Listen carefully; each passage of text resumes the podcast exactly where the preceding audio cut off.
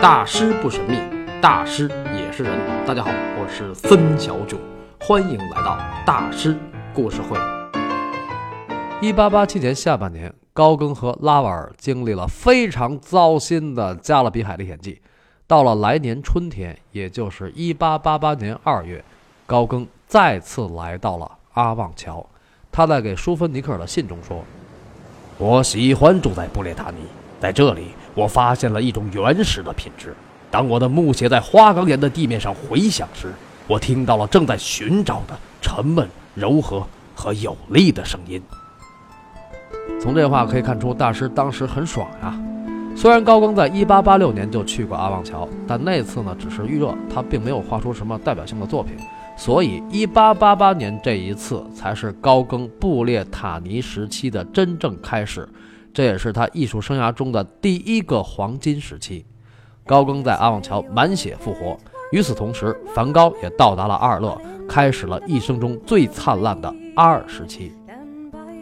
我觉得这个法国旅游局真的是应该感谢19世纪的这些大师们，尤其是梵高和高更，应该给他俩追认颁发法兰西旅游杰出贡献奖。你想啊，阿尔勒因梵高而扬名天下，那当然还有圣雷米和奥维尔。那高更呢？当时布列塔尼的阿旺桥就是一个土偏穷的小渔村，现在那儿可是欧洲著名的艺术小镇，画廊随处可见，而且人民都很有钱。几乎家家有游艇啊，因为出海方便，大西洋嘛。小镇中阿旺河蜿蜒流过，河边的民居那个漂亮，既古朴又现代，交相掩映在绿树和花丛之中。苔痕上阶绿，草色入帘青，天鹅水中游，十步一小桥。这标准的欧式小桥流水人家呀。平心而论啊，咱们的宋庄艺术区和上苑艺术区在规划方面真的是应该学学阿旺桥。呃，不过宋庄要是真建成阿旺桥那样，那帮艺术家也就没法待了。你想啊，那房租得贵成什么样啊？现在已经不便宜了。要是当初阿旺桥弄得跟现在宋庄似的，那高更大师最多也就去一次，也就去不起了。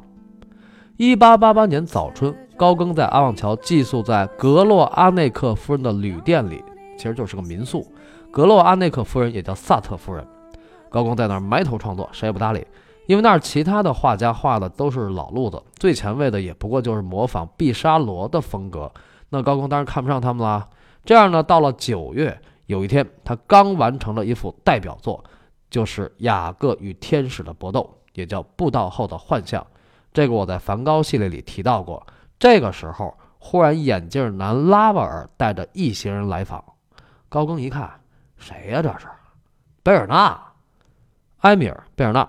小贝，大家还记得吗？后来是梵高的生命之友。当时他二十岁，和小贝一起来的还有几个大学生，他们是当时巴黎的朱利安美术学院的一个专门讨论哲学和美学的社团。小贝和这些大学生，一八八六年在阿旺桥就认识了高更。此番前来是想整点大事儿。这帮大学生里边呢，有一个叫保罗·塞吕西耶的人比较扎眼。二十四岁，他和贝尔纳旗帜鲜明地对高更说：“我们的目标就是要遵循您那尚未发光的艺术之路走下去。”这时候就有人说：“那咱们也成立一个派吧。”高更大师来做头把交椅。话音未落，有人已经把椅子摆在那儿，俩小伙子啪一下就把高更摁那儿了。大家鼓了好一会儿掌，高更才回过神来：“啊，那什么，这个啊，咱们就甩开膀子一起干。”这个情节呢，肯定是我瞎编的，但是塞吕西耶和贝尔纳说的那句话可是真的。他们确实成立了一个画派，叫阿旺桥画派，也叫阿旺桥学派。他们呢也有一个主义，当初印象派不是叫印象主义？那阿旺桥画派叫阿旺桥主义。阿旺桥画派不叫阿旺桥主义，阿旺桥画派叫综合主义。什么意思呢？就是什么希腊、罗马、文艺复兴、巴比松印象派、浮世绘，凡是已经有了的艺术风格，我们都包括。我们是海纳百川，批判性吸收，所以我们才是当今巴黎、当今法国、当今欧洲最新的、最时尚的、最前卫的主义。就这样呢，高更成了阿旺桥画派的龙头老大，就是高老大。这个老大说：“不要照搬自然界，艺术是一种抽象的过程。”十月初呢，他就带着阿旺桥画派体验了这个抽象的过程。他们来到了阿旺桥的一个非常美的树林，这片林子叫阿莫尔，阿莫尔就是爱情的意思，所以这片树林就叫爱之林。高老大带着阿旺桥画派来到了这个爱之林进行写生。他们这个写生跟咱们平时说的写生不是一个概念。咱们说的那个写生呢，基本上还是画的越像越好。但是高更他们这写生压根儿就没打算往像了画啊，他们就是想主观一点嘛。此番随行的还有一位美女，就是贝尔纳的姐姐马德琳。马德琳啊，一个懂艺术的知性美女啊，爱之琳嘛。那高更大师跟他有点啥没有？高更想有点啥来着，但是没成。马德琳去呢，是给他们做模特。在这个爱之林，高更大师指导大家进行写生创作。他指导塞吕西耶画了一幅油画风景，导师高更向赛同学道出了色彩的奥秘。树木应当是什么颜色？你看到那些红色了吗？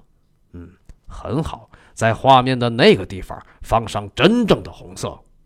那么影子呢？假如在那儿有一点蓝就好了。把调色板上最漂亮的蓝颜色放上去。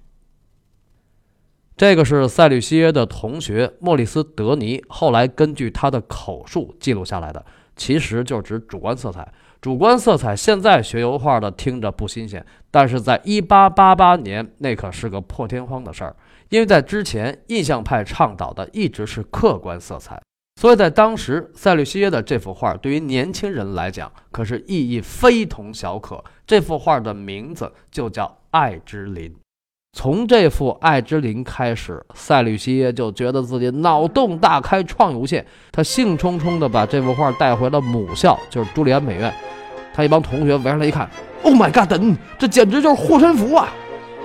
所以塞吕西耶那幅《爱之林》也叫护符，就是护身符的意思。这个西方人的思维很有意思啊！啊，一幅画居然成了护身符，这怎么回事呢？护符《爱之林》在朱利安美院引起了轰动。塞吕西耶和他的几个同学啊，伯纳尔、维亚尔、瓦勒东、德尼都说自己是高更主义者。他们认为《爱之林》这幅作品集中体现着高更主义，所以它就是高更主义者的护身符。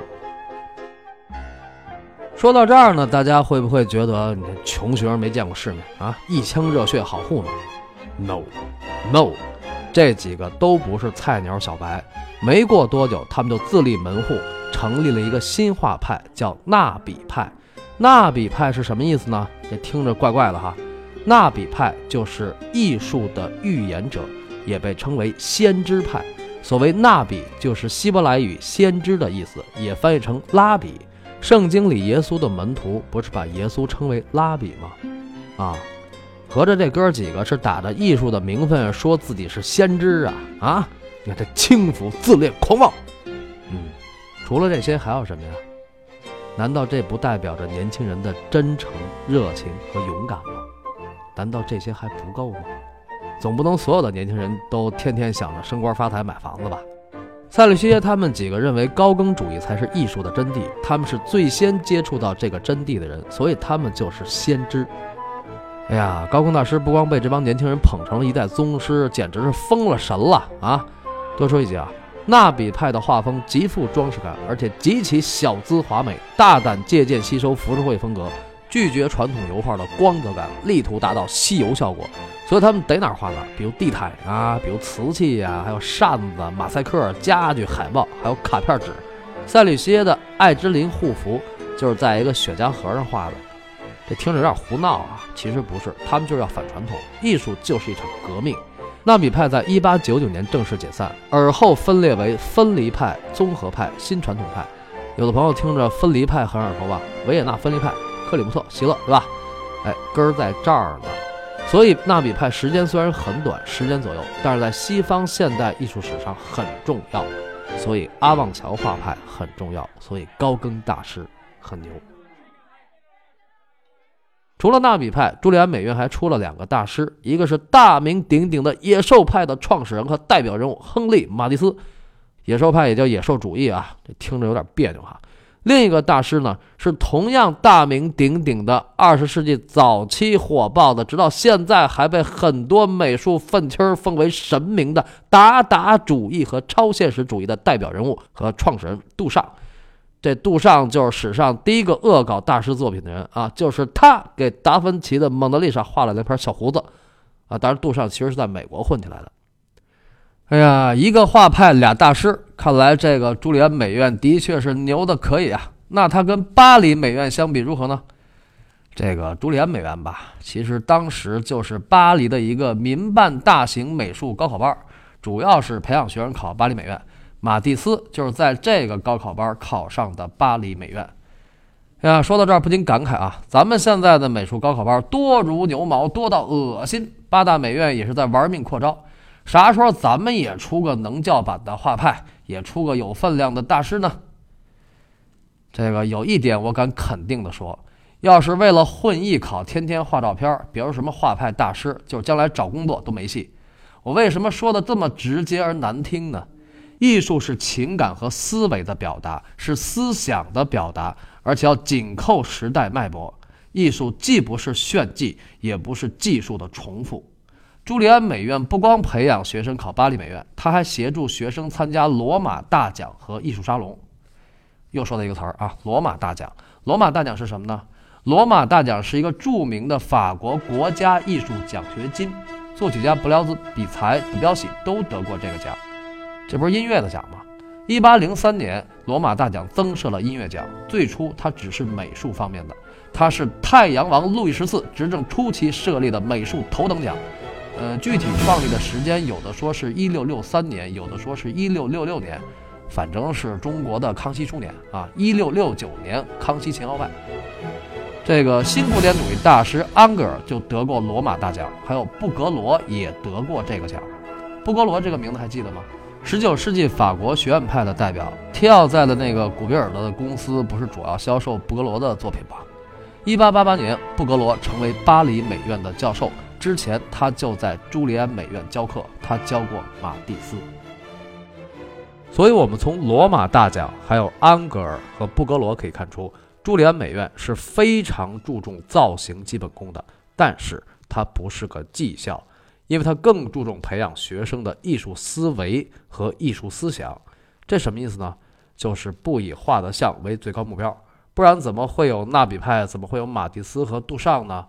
这可都不是画得像的。所以，朱利安美院虽然当时就是一个民办的美术高考班，但它是一所真正的艺术学校，而且它一直发展到今天，它就是当今法国平面设计最一流的高等院校之一——培宁根设计学院。想听点留学的信息吗？呃，另外呢，很多人可能想不到，这个朱利安美院跟咱们的中央美院还颇有些渊源。所以这一期我还录了个花絮，叫《艺考留学央美为何有关朱利安》，欢迎大家收听。尤其是家里有孩子学美术的家长们，确实是应该听听，因为在花絮的一开头，我聊的就是那些骗钱的美术班啊。好，咱们言归正传，这期说了半天纳比派和朱利安，感觉没有高更大师多少事儿啊。这个嘛，红花还要绿叶扶嘛。不好好说说这些个大绿叶，怎么能衬出高更大师的高呢？对吧？比如一个组织里大哥很重要，但其实二哥更重要。阿旺桥画派高更是老大，当然这里也有一个二哥，他对高更影响甚大。不光是在1888年的阿旺桥，这位二哥对高更大师的后半生都有着重大的影响。那这个人是谁呢？他跟大哥高更。又有些什么事儿呢？下期大师故事会，孙小囧继续为您讲述高更大师的艺术人生，兄弟恩仇记。